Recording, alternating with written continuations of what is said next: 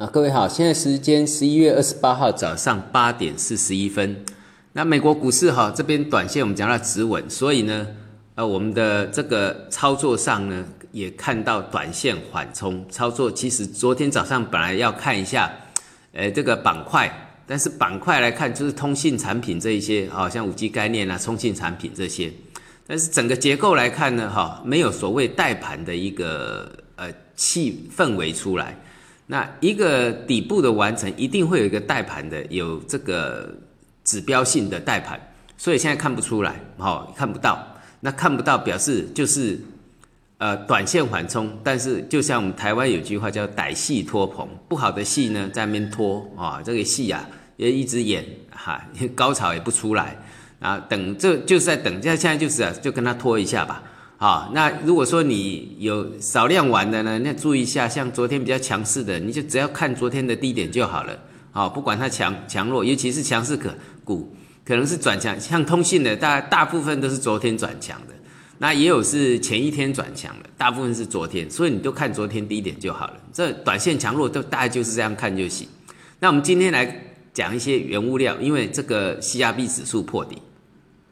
也就是我一直强调的，整个全球的资金结构是一个大退潮的结构，所以股债双杀，这连这个所有的这些原物料呢，都这个呃资金都呃都没有资金在做炒作。那除了有话题的之外，其他的大概都没有了。好像黄金的支撑一千二，这之前讲过，白银的支撑呢十四块，那其他的呢？哦，那互金互银的话，大概就看着这个国际黄金跟国际白银啊。那我们来看，像那个其他的，像锌呐，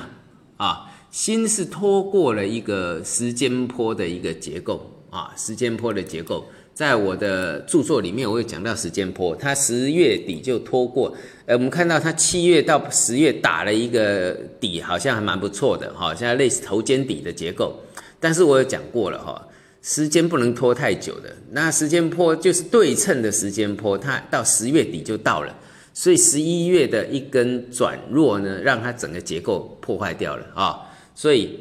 新新既然破，新既然已经破坏掉了，那等于那个等于是说它两千五到两千六这边变成压力区，好，我们等一下再来讲这个我们的这个沪锌呐、沪铅呐这些，好，先看国际的锌。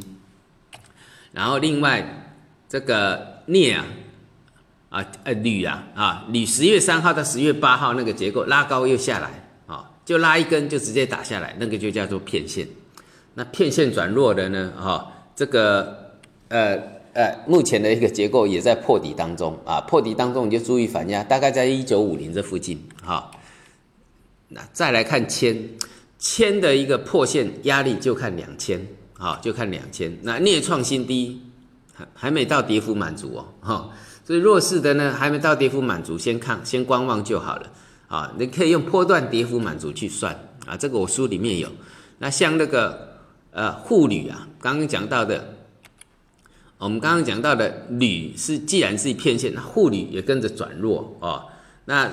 铝的时间波估计啊，啊，因为这个。这个从十一月中到现在，它有一个左右对称，那有个最低点是在那个一三六二五，那就是说这个左右一对称呢，大概明天是变盘日啊，明天变盘日。可是我们看看到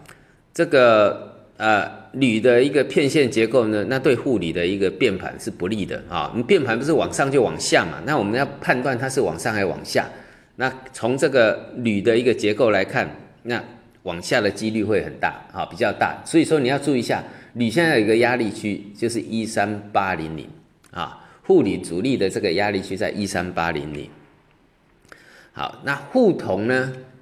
啊，沪铜因为铜价也是属于转软这个弱势的结构，那沪铜相对的一个结构上，它是比较算在高点的位置，哈，比较高点的位置。所以你要只要注意它的压力在五万哈，就这就刚好在五万这个地方。那至于铁矿石一直在这个破底哈，已经开始大呃开始起跌了啊。那起跌的话，那它的四四百八到五百这里变成压力啊。那至于沪铅的反压在一八五零零啊，我们刚刚有讲到铅破线了，那沪铅呢，你就看压力就好了。这里有一个破底的一个一个压力哈，然后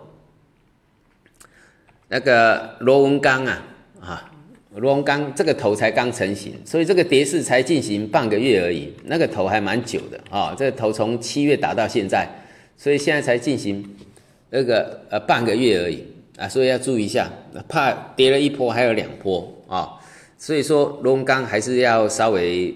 呃，这个呃做多的呢，哈，不要轻易的抢反弹了，因为抢反在空头当中抢反弹是不利的。那像沪锌，沪锌的周线呢，它是一个，呃，因为锌我们提到过，锌是拖过了时间波对称转弱的机会高，所以呢，沪锌你要看它的周线，